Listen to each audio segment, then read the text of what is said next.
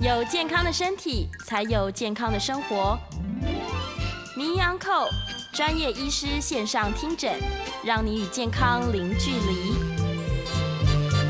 大家好，这边是九八新闻台，欢迎收听每周一到周五早上十一点播出的名医安扣节目，我是主持人米娜。我们今天的节目同样在 YouTube 同步有直播，欢迎听众朋友们在 News 九八的 YouTube 频道询问相关的问题。我们今天在半点过后，一样会接听大家的空印电话，有任何相关的问题都可以打电话进来。先预告一下，空印的专线是零二八三六九三三九八八三六九三三九八。我们今天邀请到的是我们的好朋友，来自于就是台北医学大学附设医院临床药学组的组长孙国伦药师。药师好，主持人早，今天各位听众大家早。太久没有看到药师本人了，是终于邀请药师回到了现场哦。我们今天要聊的主题是大家都很喜欢的，就是缺乏维维生素 D 恐增失智的风险。嗯，这个是大家很害怕。那现在补还来得及吗？这是今天的主题。是是。那其实维他命 D 其实是我们呃生活中一种必要的一些营养素啦。那为什么说维他命啊维生素其实同一种东西？那这种东西其实就是说，我们体内没有办法自行合成，必须从外在的一些食物啊，或者是营养品来做或来做补充，这样才能维持我们身体的一定的一些生活的一些机能啊。那所以基本上我们今天聊的维他命 D 呢，其实在我们体内，呃，跟一些钙质的一些部部分，就是跟骨骼啊，哦，还有一些呃那个免疫系统啊，或者是一些。呃，就是神经发育有关的。那不过近期有一些研究，它跟一些失智，然后或是跟一些那个新冠肺炎，就是说我们它可以增强我们呼吸道的一个呃强度，也可以避免说呃，就是对于一些新冠肺炎的一些呃感染的一些风险。就是有人研究说，我们去补充维他命 D 体内充足的人，然后去跟比较不充足的人去比较，发现说呢，好像。呃，体内维他命 D 充足的人呢，他比较不容易就是得到新冠肺炎。那所以说呢，这也是一个呃，让我们在这个疫情之下呢，可以好好做一些利用的一些研究跟一些方向。那也有人发现说，维他命 D 因为它跟我们的神经有关，所以说呃，有些人会发有有些研究就有发现说，诶，他在有一些失智的人当中，他的维他命 D 的含量哦，好像是偏低的。所以说有一些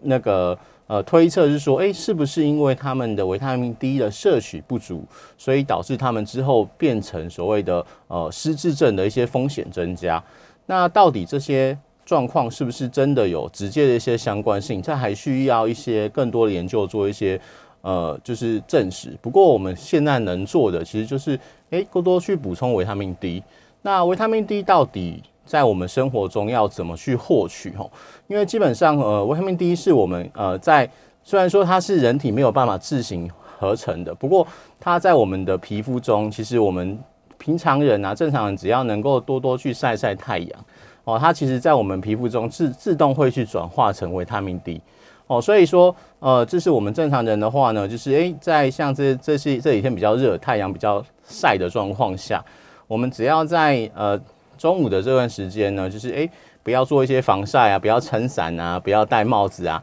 在太阳中大概我们站大概十到十五分钟左右，它就可以合成我们正常一天所需要维他命 D 的一些浓度。好，那所以说，呃，我们就是可以用这样子的方式来获取，就是维他命 D。不过有些人说啊，可是我就怕晒啊，晒会晒伤啊，尤其是呃亚洲人就会怕说，诶，变黑啊，好像女生会变得不好看。所以大部分出人这种重物出门的时候，都一定会撑把伞，然后或者是说，哎，我就擦点防晒，好，或是戴个帽子之类的。那这样子其实就会减少我们皮肤对于一些阳光的利用，转化成维他命 D 的一些能量。好，那如果这些人的话呢，基本上怕晒，或者是说，哎，可是我中午就是没有办法出门啊，我就是只能晚上上班，白天都在睡觉啊，我都是夜猫子上夜班的，我没有办法晒到太阳怎么办？那其实就可以做从食物中来获得一些维他命 D 的一些摄取。那维他命 D 的摄取的部分呢，就是食物中含量比较高的，就像是一些鱼哦，鱼类跟一些菇类。而菇类的话，又以那种晒干，那种日晒的那种香菇啊，或者晒干那种菇类，它的含量会比较高。那其实新鲜的香菇也是有哈，不过它的含量会比日晒晒干来的少一点。那不过，然后还有一些蛋类，好，就是可以从我这些食物中来获取维他命 D，哦，不过呃，这些食物的话，基本上就是有些人就是说我不喜欢吃鱼啊，不喜欢吃香菇，那他这样摄取量太少怎么办？那就可以用就是所谓的营养补充剂的方式来做一些摄取，这样子的话呢，才就可以让我们一天达到所需要维他命 D 的一些含量，哦，来增加我们身体的一些正常的一些机能。是。这边相信就是听众朋友很也很想知道，就是我们常常在说，呃，维他命 D 缺乏啊，呃，然后呃缺乏会可能会有衍生一些疾病啊的产生。然后刚刚药师有提到说，现在如果补充足够维他命，也许可以预防就是肺炎这样子，然后预防一些疾病。我自己也常常超常听到大家说，就是。呃，可以预防，就是比如说类似癌症的复发转移，听起来就是好像在整体的这个预防的健康上面是有帮助。但是大家就会想说，哎，那所谓的不足，什么样算不足呢？就是我也去晒太阳啊，可是会不会我其实不足，身体不知道？这是可以自费检验的，对不对？嗯，可以，就是我们可以去检测我们体内维生素 D 的一个含量。让这样子的话呢，就可以去减少我们呃，去知道说我们的体内的维那个维生素 D 的一个含量到底有多少，来去判断说我们到底是不是摄取不足。那基本上这样子的话，我们可以去自就是研究，可以去自费做一些呃医院去自费做一些检查。所以我想要看一看我体内维他们维生素 D 的一个量有多少，这样子的话可以帮忙做一些检查，来代表说我体内维生素 D 的含量有多少。那基本上。呃，我们说正常的人哦，每天他所需要的维生素含呃维生素 D 的一个含量大概要五三十到五十个 nanogram per milliliter 的这个量，才算是一个比较足够的一些含量。因为很多的研究在呃发现是说，就是如果你的体内的维生素 D 的含量小于五十的话，它比较会有一些疾病的发生的一些风险存在。所以我们可以去自费做一些检查，看我们维生素 D 的量到底有多少。那如果不够的话呢，我们就可以去做一些些的补充。那基本上在台湾的一些研究数据发现说，基本上在我们的那种呃老年人或者是那个呃小孩小朋友的话，它维生素 D 的含量反而是比较足够的。因为小朋友他可能就是诶一看，因为他的一些配方奶啊，我们说喝牛奶的配方奶里面，它里面都会增添加维生素 D。所以有在吃配方奶的这些小朋友，其实他维生素维生素 D 的含量大部分都足够的。那老人家的部分的话呢，虽然说以正常来讲，因为老人家的皮肤开始变得比较薄，皮下脂肪变得比较少，所以他正常在晒太阳之后，它合成的维生素 D 的含量反而是比年轻人来的少的。所以说。呃，这些老人家，因为他可能会有一些自我意识的一些关系，会觉得说，哎，我年纪比较大，我是不是该做一些保养？所以他会自己去补充一些维生素 D 的一些摄取物。那所以之前的台湾的研究发现，其实在年轻人啊，就应该说小朋友跟老年人这块，反而是说这些人的呃维生素 D 的含量体内反而是充足的。那反而是一些青少年哦，大概就是十二岁以上、十八岁的这些青少年这一块。可能是比较偏少的。第一个，他可能就是呃，就是小朋友之后，他可能就是比较没有在吃这些营养品。他觉得，哎，我还年轻啊。然后爸妈可能也觉得说，啊，反正他想要吃什么就吃什么。然后呢，在鱼的摄取量或是奶的摄取量可能又偏少的状况下，他体内的维生素 D 含量反而是比较不够的。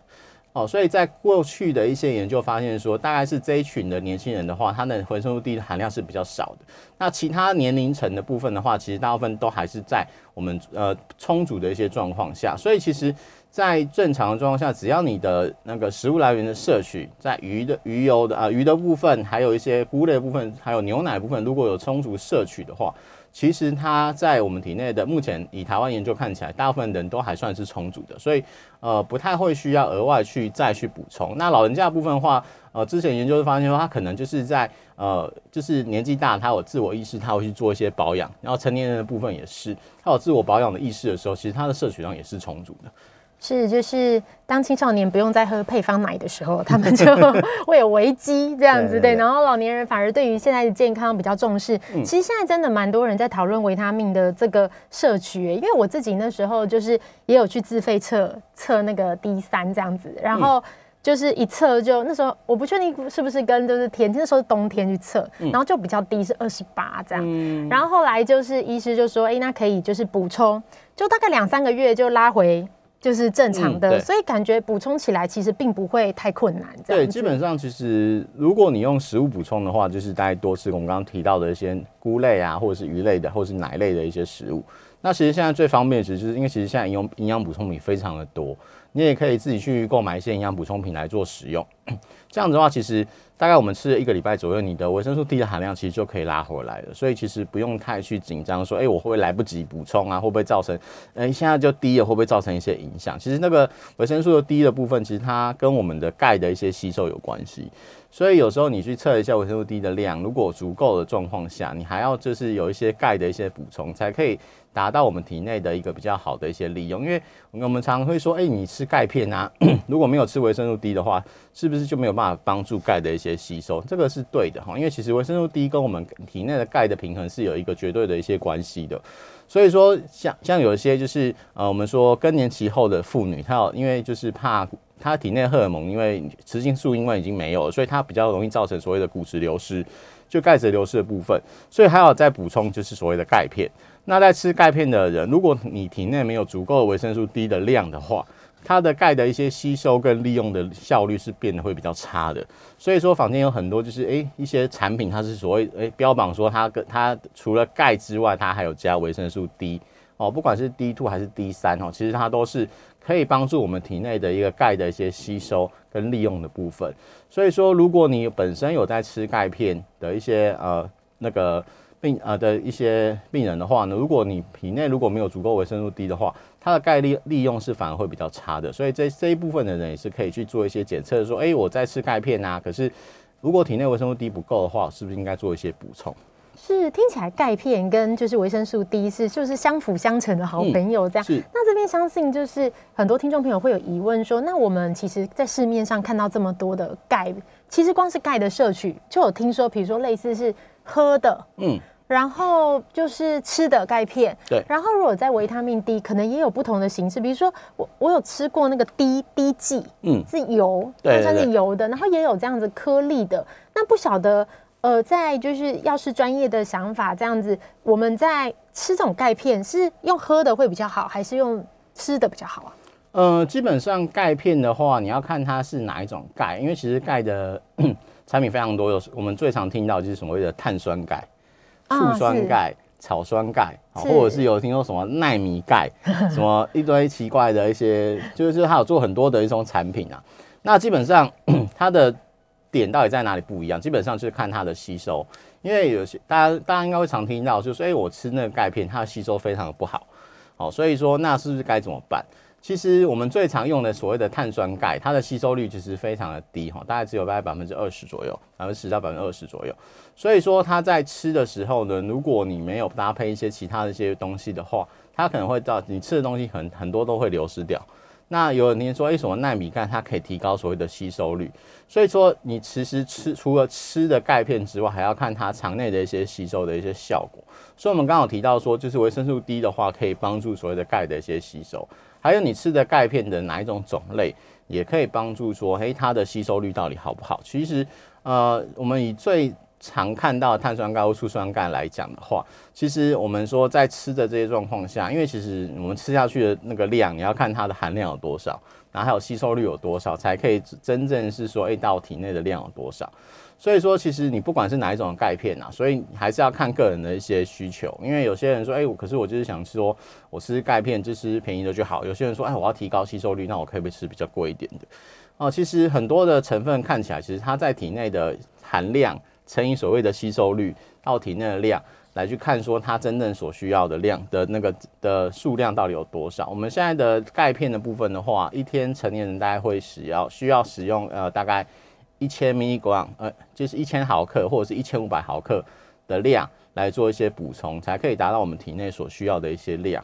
那有些人说，那我就多吃几次啊，或者多吃几颗，提高吸收率可不可以？也可以啊。你就说，哎、我我吃的这个比较便宜，那我就多吃几颗，那我的钙的一些，因为它吸收率比较差嘛，多吃几颗，它的量就可以增加，这也是对的。所以那有些人说我比较不想要这么麻烦，然后我想要吃吸收率比较高一点的，那就是说，哎、那我可以吃那种类似液体的，哦，它吸收率会比较高一些。那这样子的话呢，也可以，就是看个人的选择。跟个人所需要的一些状况的不同。那有些人说我吃碳酸钙容易胀气，那我吃醋酸钙可能会那个味道怪怪的不喜欢。那也要看说就是每一个产品对于个人的一些接受程度的不同，好，那所以就是用个人去做一些选择。那另外维生素 D 的部分，因为它是属于油溶性的维维生素，我们所谓的维生素 A、D、E、K 这四种呢，是属于所谓的油溶性的一些维他命。那这些东西的话呢，就是你看油溶性维他命，顾名思义，它就是呈现所谓的油状的一些部分。所以说市面上最常见的维生素 D 都是一个所谓的软胶囊，就是它里面是外面软软，里面看包包裹的一层液状的东西。那有些人不小心弄破，诶，油油的一些东西。那有些说是做成所谓的滴剂，是油油性的一些滴剂。那其实这些都是所谓的油溶性那个维生素的一些特色。那说顾名思义，油溶性维他命的话呢，就是你在使用上面的时候，你最好是是是饭后吃啊，就是跟所谓的饭一起吃。因为我们在吃食物的饮食的状况下，除非是你非常的。呃，吃那种所谓的无油餐的部分啊，或者说有些人就是说，哎，我吃一些就是减肥药，就是要把那个油脂切断，让它不要吸收。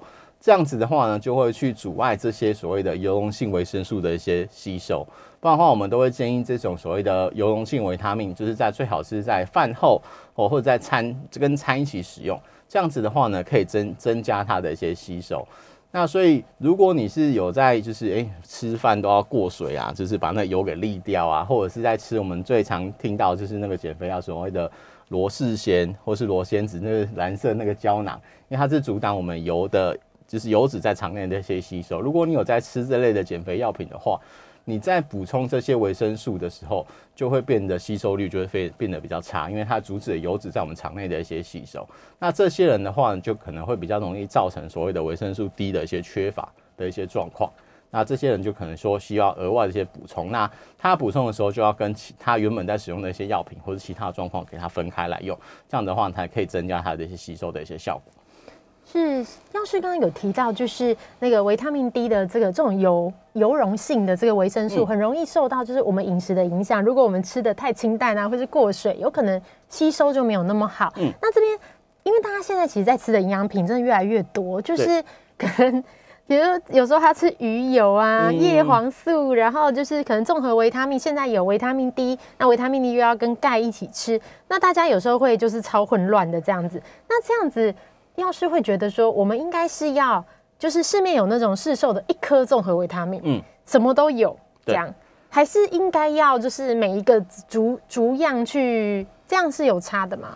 呃，基本上要看个人的一些状况而定啊，因为其实每一个维生素，它对于每一，它对人体都有每一种的不同的一些帮助。例如说，我们的那个维生素 A 的话，就跟我们的视力比较有关系。那维生素 B 群的话，它就是跟一些，它是我们体内一些辅酶，所以它跟一些能量的一些制造啊，啊，或者是一些呃其他的一些那个那个我们的能量释放比较有关系。那 B 十二的话，就跟我们造血，就是我们的红血球的生成比较有关系。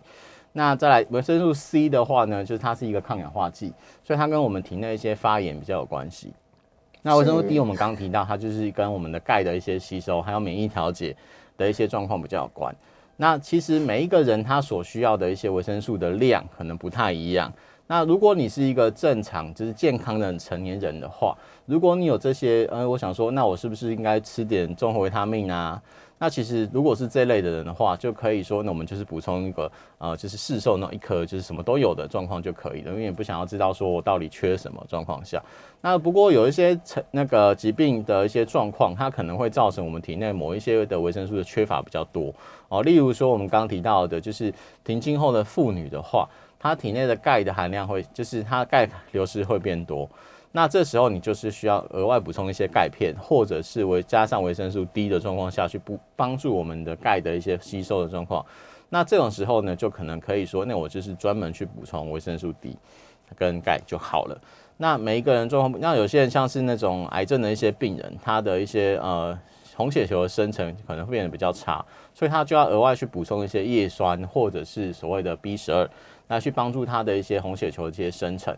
那所以每个人的状况会不太一样，所以最好是可以做一些专业的一些咨询跟一些建议。那如果真的说，哎，我想说啊，不要想那么多，我就是每天吃一颗重维他命都就可以，也没有关系，你就去使用就可以。不过有些人要去注意的话，就是他除了吃所谓的综合维他命之外，他要去额外补充了一大堆奇怪的，不是奇怪，就是一些那个健康食品 或者是维生素的状况下，你就要去看一下它的含量到底成分有多少，不要吃太多哦。因为其实维他命虽然说它是维持我们身体正常机能的一种呃。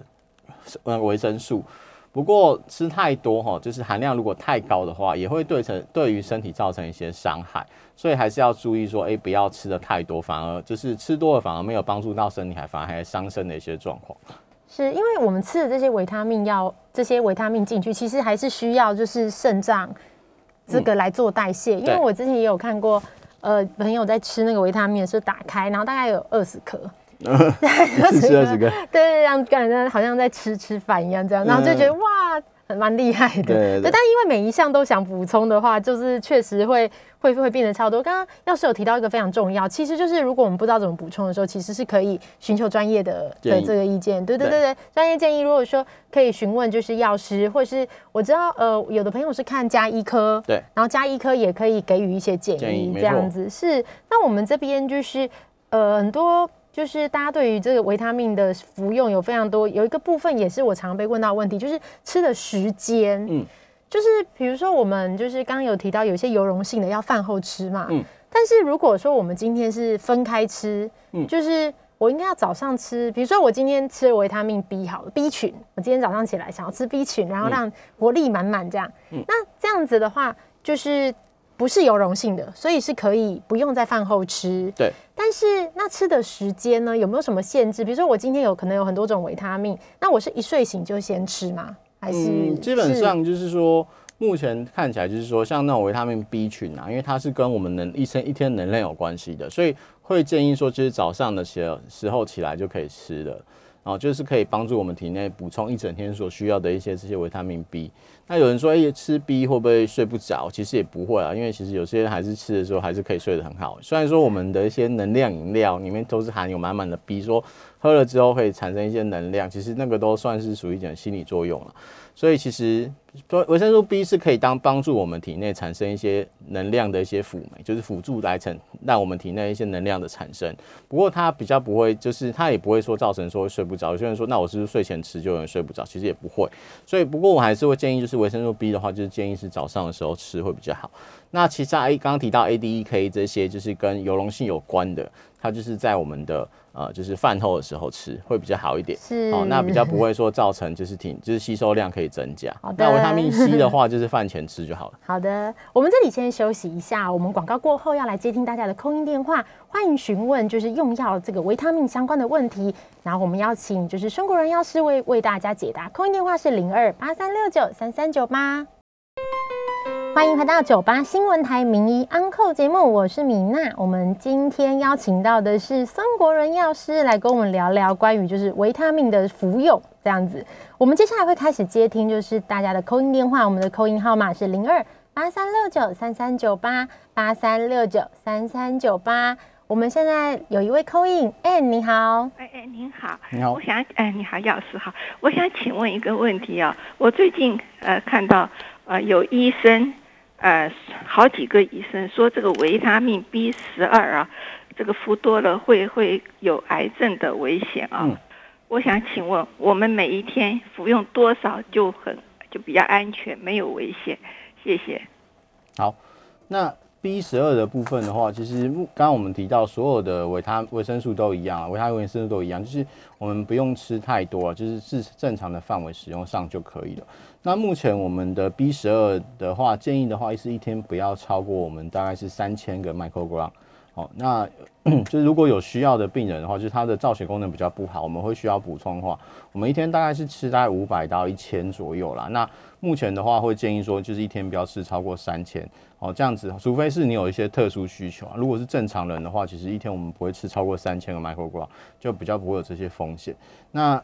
癌症的部分的话，其实我们都听到，其实很多的维生素或者很多的一些营养补充，跟癌症好像都有一些些关系。那不过目前的话，就是我们是看说这些得癌症的病人里面，他之前使用了哪些维生素，或者说他体内维生素量哪些是比较足够的，来去做一些这些推测，所以可能它的维生素哪一些不够，或是太多，可能会造成这些癌症的一些风险。目前的话，都是一些间接的一些证据啦，那不会说是一个绝对的关系。所以说，其实我们在正常的使用上面，呃，正常的补充就可以了，不需要说太过于担心。好的，我们来接听林先生的口音。林先生，你好。孙药师还有米娜两位好哈。你好，你好。那我有以下几个问题想请教这个药师哈。第一个问题是说哈，很多人有这个这个胃食道逆流的问题，然后他在服用一些像 PPI 之类的胃药。那如果在服用这个胃药的期间呢，他的这个维生素，我们说的这个维他命啊，不管是啊，维他命 C 或维他命 D 或者其他的，它的一个吸收量会不会变得比较差？因为胃酸被降低的关系。嗯。然后第二个问题是说，这个很多人现在为了减肥哈，然后有一些啊不孝的地下管道都会卖一些瘦瘦笔，就是它里面含有这个肠泌素的问题。嗯。据说这肠泌素呢，本来是要给糖尿病的患者使用的，可是被一些不法的这个商人呢拿来做。贩售之后呢，它会不会对我们一般的健康人造成一些影响，或者是甚至也影响到我们今天的主题，就是这维他命的吸收。嗯。然后第三个问题是说，这骨质疏松的人呐，要多补充这个钙片跟维他命 D，是不是有特别说补充 D 三会比一般的维他命 D 来的更好？嗯。那如果是有更好的话，它含量大概是要补充几国际单位比较好？嗯。因为国外在卖的。有的时候它的含量都比我们国内高，嗯，而不知道医药师的专业来看要怎么做选择。OK，想请教我在线上收听，谢谢你，谢谢，谢谢。好，那第一个问题是说，在使用 PPI，就是我们所谓的氢离子泵补专剂，它是一个我们就是胃食道逆流或者是就是。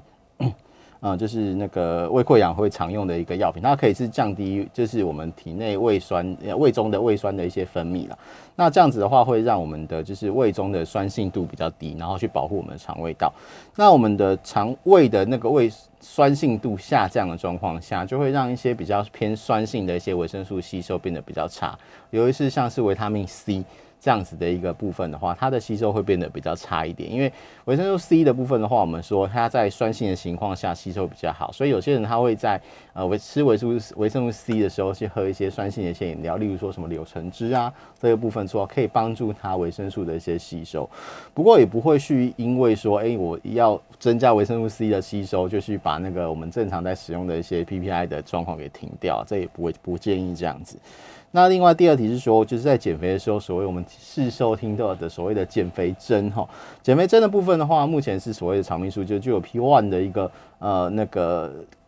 类似物。那它原本是用来就是研发来作为所谓的糖尿病，它可以用来降血糖，就是它体内它可以促进胰岛素的一些敏感性跟胰岛素的一些分泌，来降低我们的血糖，所以是可以用来治疗所谓的糖尿病控制血糖的部分。那不过它后来有被发现说，它有所谓的减重。的一个效果，我们说减重的副作用，因为我们说，哎，用来治疗糖尿病，那其他的一些效果就是副作用。那我被他后来被发现说有减重的一些效果状况下，所以说其实后来厂商有针对这样子的一个部分去做后续的一些研究。所以目前来讲，市售的所谓的减肥针，那这些也是可以用来做减肥的，因为其实他有做过一些一连串的一些临床试验，然后拿到它的一些效果，所以它作为减肥其实是很有效果的。所以目前来讲。它在合法的医师在诊断之后开立的药品，也是可以用来做合法的减肥药物。所以说，那呃不是说呃还是需要做医生的处方啦，医生帮你做一些诊断之后使用，不要千万不要轻易是自己去做一些注射，因为注射量太高，也有可能引发出后面的一些副作用。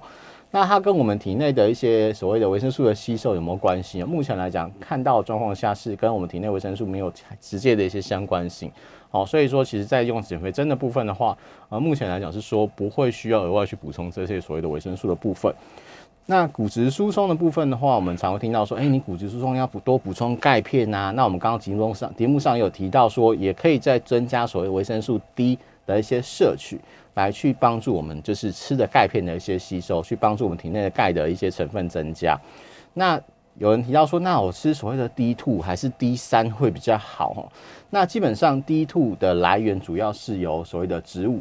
植物来的是 D two，那动物主要来源是 D 三。那我们使用的 D two 跟 D 三在体内会有什么不一样？其实我们不管你是吃 D two 还是吃 D 三，在体内都会需要经过我们的肾脏跟肝脏转换成所谓的活性的维生素 D，才有所谓的一些效果。那不过吃 D two 跟 D 三有什么不一样哦？基本上目前的一些研究是看到说，D 三会比 D two 在体内的效果来得好一些，所以说我们会建议，其实很多的你看市售的一些产品都标榜说我是吃所谓的 D 三，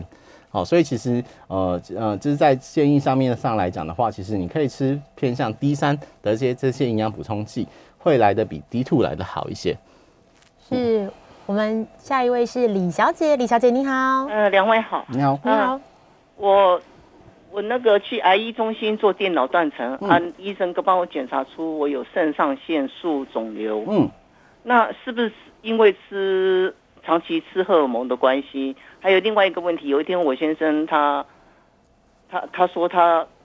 肚子痛，胃食道逆流，那我就拿奈斯人给他吃，嗯。他他说好了，嗯，这这会会有会有效果吗？好，好，谢谢。好。那肾上腺素肿瘤的成因很多啦，那是不是跟所谓的荷尔蒙补充剂有关系？哈，其实目前还没有一个绝对的一些定论，因为我们所谓的荷尔蒙补充剂，目前研究看到的是说，比较容易就是高剂量的荷尔蒙补充剂比较容易造成所谓的乳癌或者是一些呃妇科癌症的一些复发呃发生的一些风险。那跟肾上腺肿瘤部分的话，目前没有一个直接的一些关联性。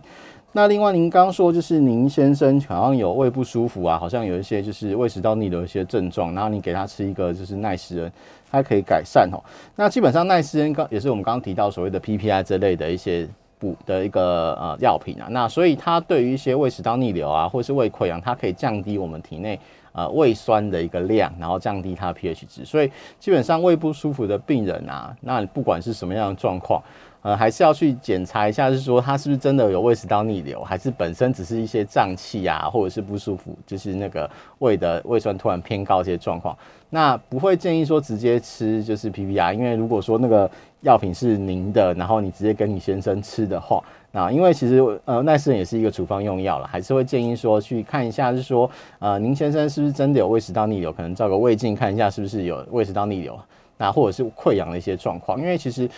不同程度的溃疡或者是胃食道逆流，它所需要使用这类的呃，就是药品的时间长短会不太一样。好，也是要是看一下说它的状况到底如何。那如果真的有不舒服的状况下，还是需要长期使用药品来去做一些改善，会比较好一点。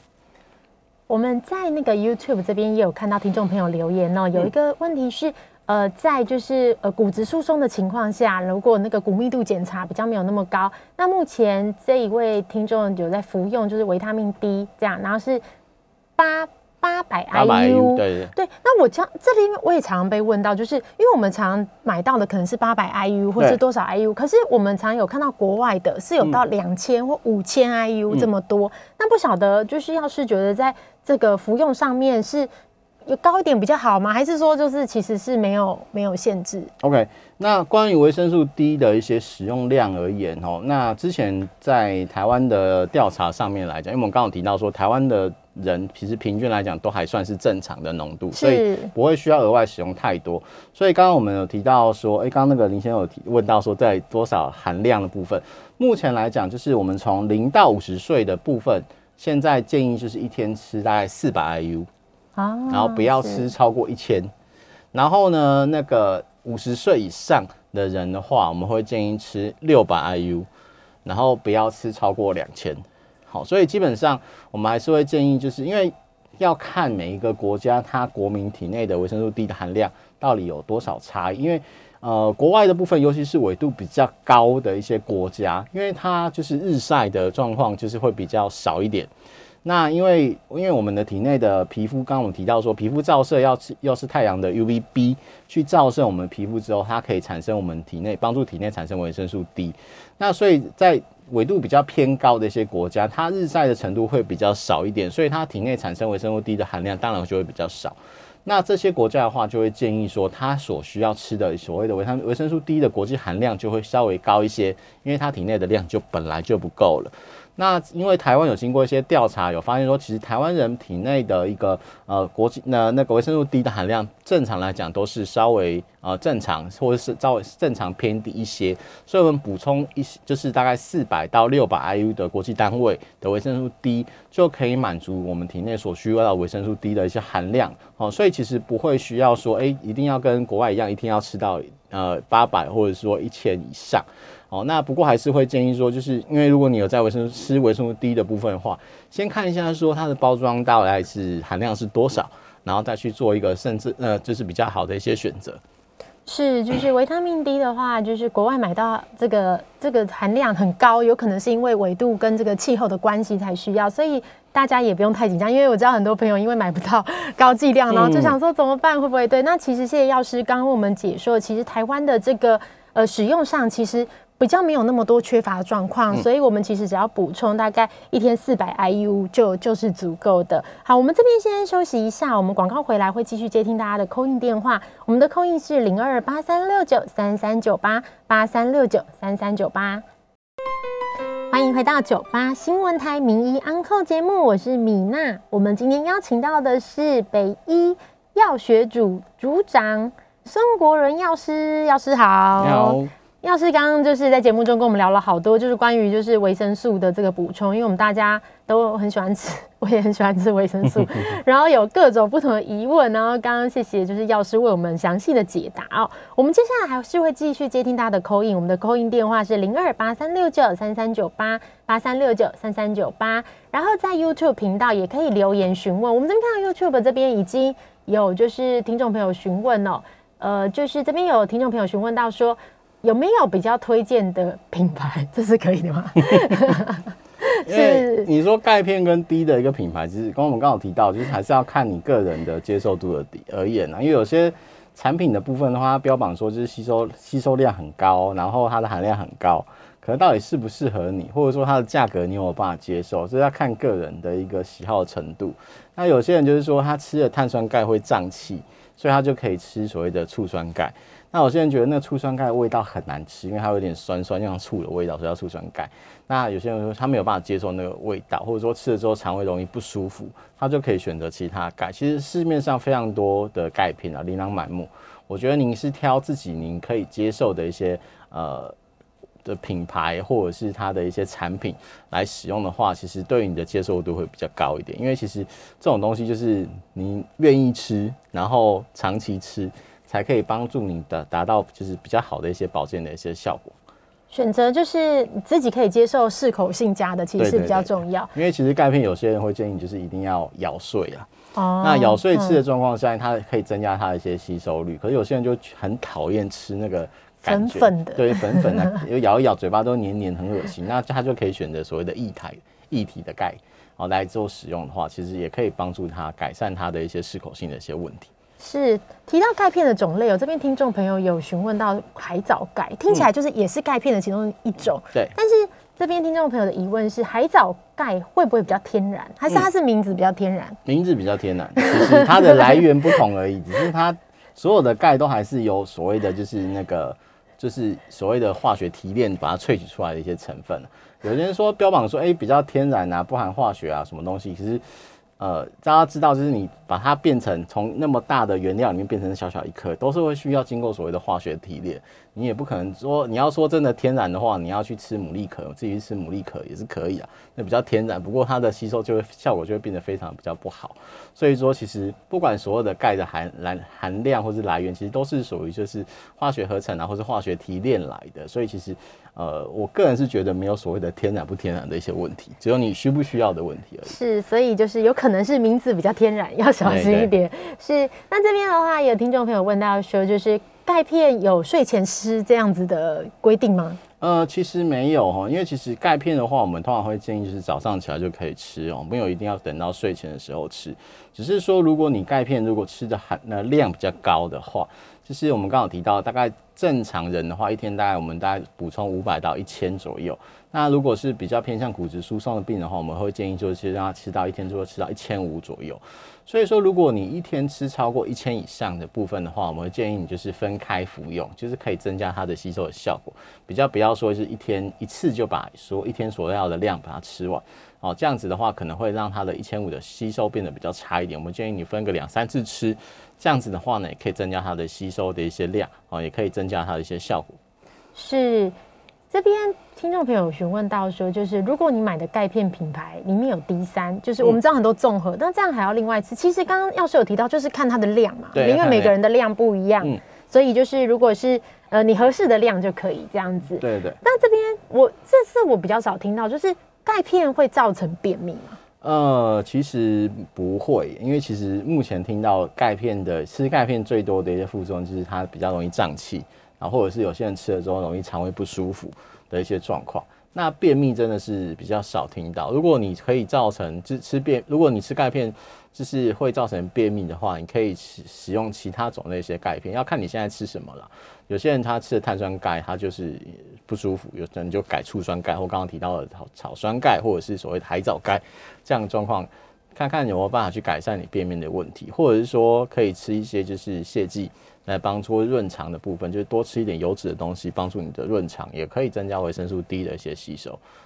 就是现在的其实各种维他命的选择非常多，然后品牌很多，吃的这个方式也不同，所以如果这个方式不习惯，就是换一个就好了。对对对。那如果有一些不舒服的地方的话，还是要跟医师就讨论一下，这样。这边听众朋友有问到说，刚刚我们那个维他命 D 有讲到是可以自费检验 D 三嘛，然后就可以知道就是哎你你的这个量。可是像其他的维生素呢，比如说维他命 C，维他命 C 有在看就是含量的吗？其实都可以去看我们体内的维生素的量啊，因为其实你真的要去做检测，是真的都可以测得出来。那不过因为我们提到说这些所谓的维生素，它体内的量其实都是一个变动的一些状况，因为其实这些东西其实在我们体内含量。呃，就是你吃进去的东西，其实不会体在体内留存太久，所以说我们才需要或需要每天服用。那呃，在做检测的时候，你是最好就是你。平常就是正常的状况，不需要先前一天还要多补充一点再去检测，其实那个效果就不就不准，就不准。那你可以去看一下体内的量有多少。那其实维生素 C 的部分的话，呃，基本上它是属于水溶性的维生素了。然后其实如果你平常都有在吃一些蔬菜水果的部分的话，其实你体内的维生素 C 含量理论上应该都是比较足够的。所以其实，在台湾的部分的话，除非你是真的非常讨厌吃水果，不然其实台湾人的维生素 C 的含量大部分都还算是正常的。是。刚刚有讲到，就是维他命 D 的摄取有一个部分是可以来自于太阳，晒太阳这样子。然后刚刚药师有提到说，就是如果在没有防晒的情况下，我们去晒个十到十五分钟，都会蛮有帮助的。大家对于太阳这件事有很多疑问，比如说像是只能中午去晒吗？会不会中暑？要不要清晨？清晨有效吗？嗯，太阳还没有出来有效，就是